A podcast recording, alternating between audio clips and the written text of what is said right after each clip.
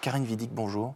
Bonjour Quentin. Racontez-moi s'il vous plaît une, une expérience, un souvenir d'un bureau où vous avez passé du temps et qui était franchement glauque, quoi, qui n'était pas agréable pour une raison que, bah, que vous allez me donner.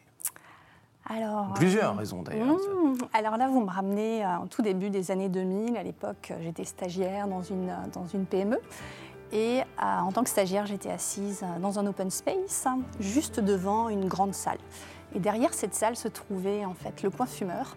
Et à l'époque, dans cette entreprise, il n'y avait pas d'espace collaboratif, il n'y avait pas de lieu de convivialité. Le seul lieu de convivialité, c'était l'espace fumeur.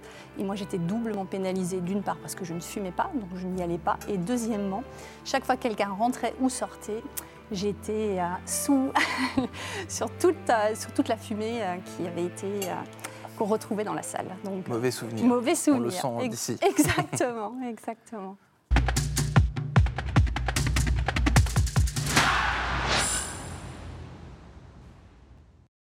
Bonjour à tous et bienvenue au Talk Dessineur du Figaro avec aujourd'hui Karine Vidic qui n'est pas fumeuse, on la, on la félicite, euh, qui est par ailleurs plus sérieusement directrice du design chez euh, Steelcase, grand leader de création et d'aménagement de, l'espace de, travail. Et avant cela, vous étiez DRH dans la même entreprise dont vous, vous y êtes depuis 23 ans, je crois, c'est ce que vous m'avez dit. 23 ans. Loyauté, voilà, peut-être. Loyauté. Et puis... Bah voilà, pourquoi on reste 23 ans dans une, même boîte? Alors pour vraiment euh, beaucoup de raisons. C'est une boîte dans laquelle j'ai eu l'occasion d'apprendre beaucoup de choses j'ai eu différents métiers, puisqu'au départ j'étais juriste, aujourd'hui je suis dans la fonction que vous venez de, décrire. J'ai appris beaucoup de choses, j'ai fait énormément de belles rencontres, et, euh, et c'est une entreprise qui se transforme et qui change. Ah, donc on ne s'ennuie jamais. On s'ennuie euh, jamais. Vous étiez donc aux ressources humaines, aujourd'hui vous occupez du design. Est-ce qu'il y a une logique dans ces deux métiers totalement différents? Est-ce que, dans votre métier aujourd'hui de, designeuse, on peut dire, de, bureau, d'espace de travail chez Steelcase, vous avez des expériences passées de DRH qui vous aident à créer, à façonner, à imaginer les espaces de travail justement dont on parle beaucoup euh, aujourd'hui, plus que jamais? Oui, tout à fait. Donc, en tant que DRH, euh, j'ai eu l'occasion d'être impliquée dans un certain nombre de transformations spatiales chez Steelcase. Alors, pourquoi? Parce qu'en fait, un espace de travail a un impact sur votre culture d'entreprise, sur la manière dont on travaille, sur la manière dont on va être capable d'attirer et de retenir des talents. Donc, en tant que DRH, j'avais l'occasion de rencontrer un grand nombre de nos clients. Et à un moment donné, quand il était temps pour moi ben, d'évoluer vers, vers autre chose et de développer de nouvelles compétences, on m'a proposé de prendre en charge une équipe qui fait du conseil, qui mmh. s'appuie en fait sur les recherches Steelcase autour du monde du travail, de l'impact sur les utilisateurs et de pouvoir quelque part déployer mon expérience en tant que DRH auprès de nos clients. Et finalement, je vous, écoute et je me dis, euh, vous parlez de vos clients, vous parlez de Steelcase. Est-ce que les bureaux de Steelcase, est-ce que les espaces de travail chez Steelcase sont sensiblement les mêmes que vous proposez à vos clients Ou alors, est-ce que chez Steelcase, une sorte de labo d'expérimentation euh, on essaie un peu de voir ce qui marche, ce qui ne marche pas euh oui, alors euh, clairement, c'est pas pareil que chez nos clients, déjà parce qu'il n'y a pas deux espaces qui sont identiques. Mmh. Nous, notre approche, c'est vraiment de personnaliser en fonction des besoins du client. Donc, ce qui est vrai pour nous ne sera pas vrai pour, pour une autre organisation. Et en plus de ça, comme vous l'évoquez, on a vocation à être un laboratoire. On veut tester, on veut tester les usages, voir ce qui fonctionne, voir ce qui ne fonctionne pas, être à la pointe et pouvoir ajuster euh, très rapidement. Est-ce que, comme on le lit un peu, un peu partout, euh, la crise sanitaire a totalement changé la définition de ce que doit être un bureau. Est-ce qu'elle a redessiné euh, le bureau? Et est-ce qu'aujourd'hui, en 2023, plus que jamais, c'est difficile euh, de concevoir un espace de travail qui correspond à une entreprise, à une organisation oui, alors, alors très clairement, toute cette période de pandémie et notamment le télétravail forcé. Ça fait réfléchir. A, fait réfléchir. Et on s'est rendu compte qu'il y avait des opportunités pour tout le monde, mais aussi des besoins différents. Donc quand on interroge les utilisateurs, on se rend compte que leurs attentes par rapport à leur bureau pas, ne sont pas les mêmes que hmm. celles qu'ils avaient avant, avant la pandémie. En travaillant... Est-ce qu'on les force parfois des clients, par exemple, qui ont des envies on dit, Nous, on aimerait, je ne sais pas, rien changer ou alors tout changer. Et vous, vous leur dites Bah non, euh, on a fait des études, on a quand même une expérience, et ça, vous allez droit dans le mur. Oui, alors on a certains clients, mais c'est vraiment à la marge. Euh, j'ai rencontré quelques entreprises qui, au départ, n'avaient pas conscience qu'il fallait changer certaines choses, mais très rapidement, Je pense qu'avec tout ce qu'on voit sur les réseaux sociaux ou mmh. aussi dans les journaux, les entreprises ont assez rapidement compris que leur lieu de travail était un investissement stratégique mmh. et que clairement, les utilisateurs, les collaborateurs avaient des attentes très différentes. On ne peut plus forcer quelqu'un aujourd'hui à venir au bureau. Ça ne passe pas. Euh, on peut le faire, mais on se rend compte que ça a un impact sur l'engagement. On se rend compte que potentiellement, les gens vont voir ailleurs. Donc on n'y a pas intérêt. Donc il faut leur donner envie. Et là, ce dont vous me parlez, c'est ni de design ni de mobilier. Là, on parle de culture d'entreprise. Vous me dites, en gros, euh, on ne peut plus forcer les gens à venir au bureau. Et de la même manière qu'on essaie de réguler le télétravail en imposant des jours, etc., on se rend bien compte que peu importe les structures, le lundi et le vendredi, les espaces de travail sont un peu plus vite que le restant de la semaine. Tout à fait. En fait, je crois qu'après cette pandémie, tout l'enjeu, c'est de, donner du sens au bureau. Je crois que le, bureau a vraiment toute son importance, mais euh, c'est très différent de ce qu'on voyait avant. Donc il faut donner du sens, et pour ça, il faut réfléchir aux besoins des utilisateurs, avoir une approche un petit peu plus tournée vers l'équité plutôt que l'égalité. On n'a pas tous besoin de la même chose. Mmh. On a aussi envie de trouver des espaces qui vont répondre à des besoins qu'on n'avait pas forcément avant. Et pour quelle raison on va venir au bureau finalement? Est-ce qu'on va venir au bureau? Je dis n'importe quoi. Parce qu'il y a une magnifique machine à café italienne et le café est gratuit. Est-ce qu'on va venir au bureau parce qu'il euh, y a une salle de sport absolument digne d'un club Med Gym euh, premium? Qu'est-ce qu'il y a qui peut faire pencher la balance à coup sûr pour le coup? Alors ça, c'est la question euh, que tous nos clients nous posent. Et, et, en fait, il n'y a pas de réponse magique. On se rend compte que parce que chaque tous vos situation posent la même question, à savoir faire...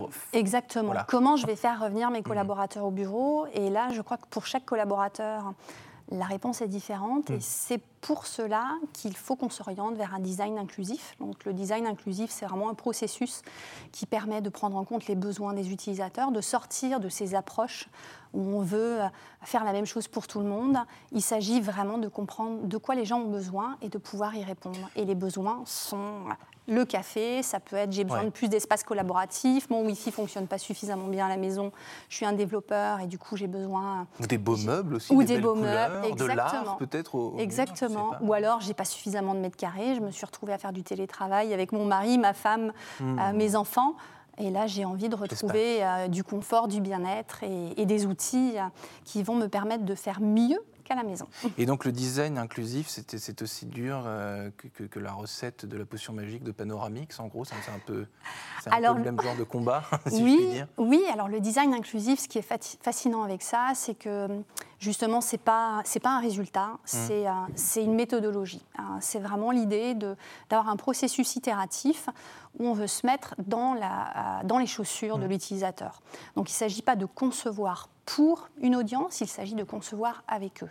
Hmm. Donc pour ça, il faut euh, accepter d'abord qu'il y a des exclusions, chercher à comprendre quels sont les besoins spécifiques, et ça peut être des besoins physiques, ça peut être des spécificités au niveau cognitif ou alors des aspects culturels.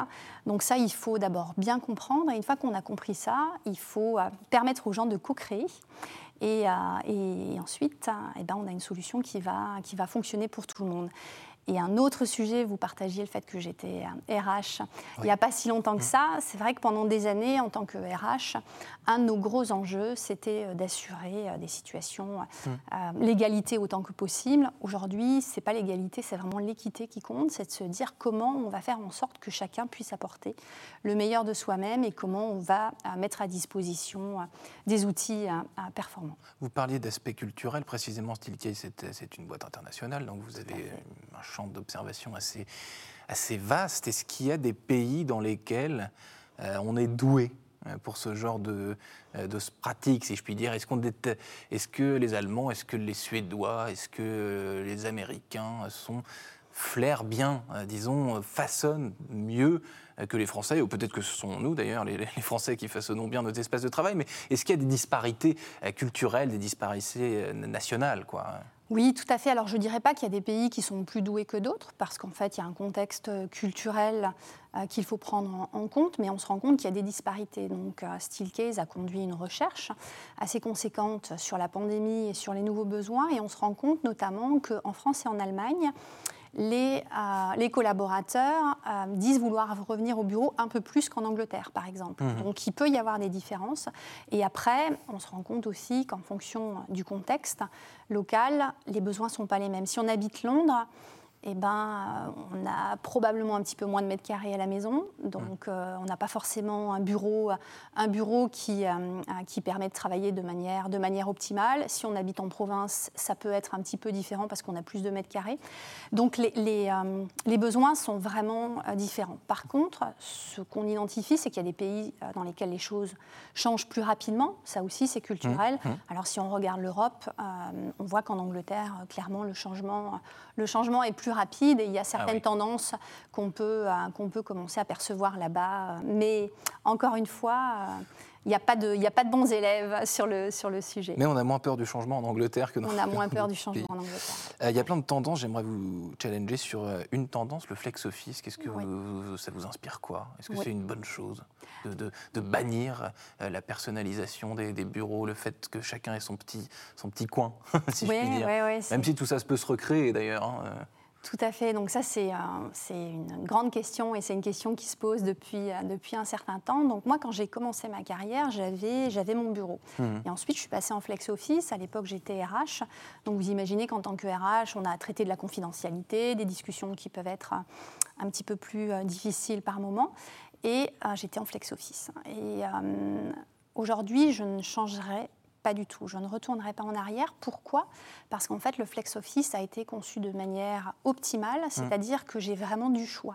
Au bureau, je vais pouvoir m'installer dans différents environnements. Donc, si j'ai euh, par exemple un entretien de recrutement avec un futur collaborateur, je vais choisir intentionnellement un espace un petit peu plus cosy euh, qui va euh, immédiatement envoyer un signal au candidat. Si j'ai besoin d'un espace pour une réunion hybride, ben, je vais aller dans une salle avec une technologie qui me permet de faire ça. Hmm. Donc le flex office fonctionne très bien si on respecte un certain nombre de principes d'aménagement et notamment de l'intentionnalité. Karine Vidy, qui nous reste tout juste une minute. Euh, ma dernière question fait écho à ma toute première.